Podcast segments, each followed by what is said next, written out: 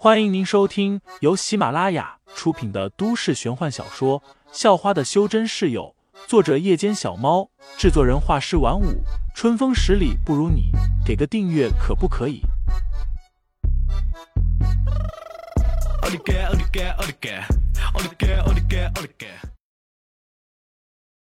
第三十一章那一夜下，管他的！再说当时我也没办法啊。要不是用迷香迷倒他们，都不知道我们逃不逃得出来呢。那两个都不是普通人。另一个女混混说道：“这名女混混长得很是妖艳，更为诡异的是，她的双瞳是黄色的，说话的时候露出一对尖尖的小虎牙。”说完，她又咯咯的笑了几声，笑得很是瘆人，甚至不像是人发出来的笑声。今天已经是星期天，明天就要开学考试了。废材睡到了中午，下午便去学校把剩下的两本书补完了。晚上跟杨峰一起值班的时候，废材听说了一件事。杨峰告诉他，这几天总有人偷偷跑进来摸进教师公寓，但是又没人说丢东西，奇怪的很。废材立马想到了那两个可疑的女混混。只是他也不好说出来。要是说出来，杨峰肯定会猜到那一晚他和方卓发生了什么事情。不过废材也好奇，那两个女混混怎么会闯进方卓的宿舍？值完班，废材便约了方卓出来。两人坐在了操场边的长椅上。不知道为什么，现在的方卓又变得和之前一样冷淡了。眼中甚至还带着恨意。你真的没有丢什么东西吗？废材问道。我丢雷老母啊！方卓翻着白眼骂道。废材那句话，在他听来是一语双关。没丢就好，没丢就好。废材无奈道。早上方卓还好好的，甚至还跟他说谢谢，也不知道为什么，现在又像变了一个人似的。丢了。方卓又嚷道：“丢了什么？”废材问道。“什么都丢了，全都丢了。”方卓像是疯了一样，完全不顾及自己的形象。废材一阵无语，看着方卓发飙的模样，不知说什么好。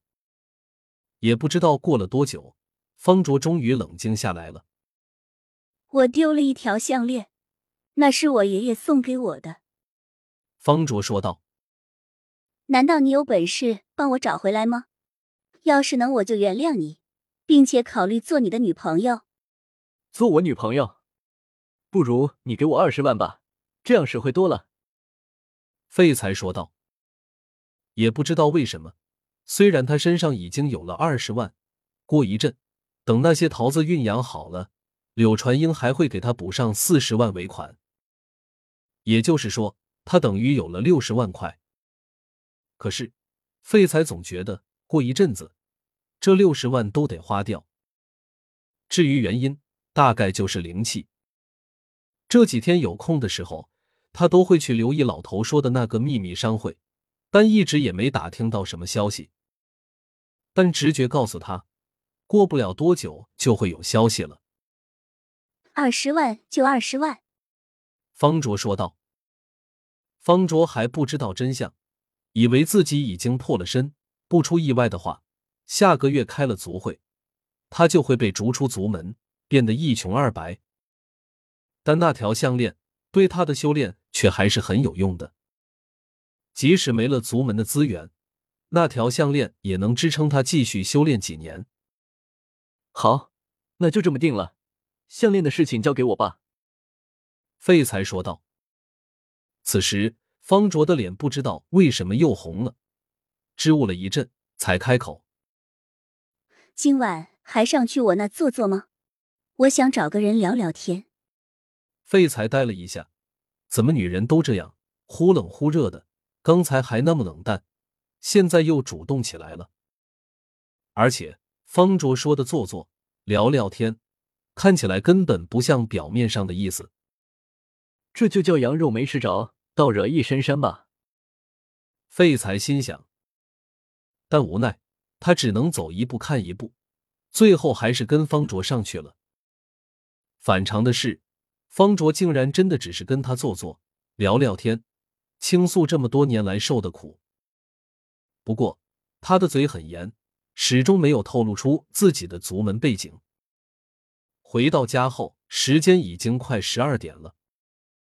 上到二楼，废材并没有听见那三个丫头窸窸窣窣的聊天声。然而，当他上到楼顶之后，却一下子呆住了。原本空旷的楼顶，此时铺了两张凉席，肖韵、潘晓林和柳飞三人正躺在上面聊着天。是废柴哥回来了，快过来，我们还想跟你打个赌。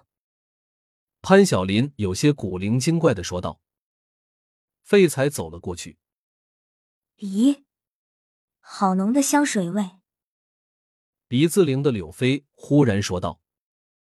肖韵和潘晓林立马吸了吸鼻子。听众老爷们，本集已播讲完毕，欢迎订阅专辑，投喂月票支持我，我们下集再见。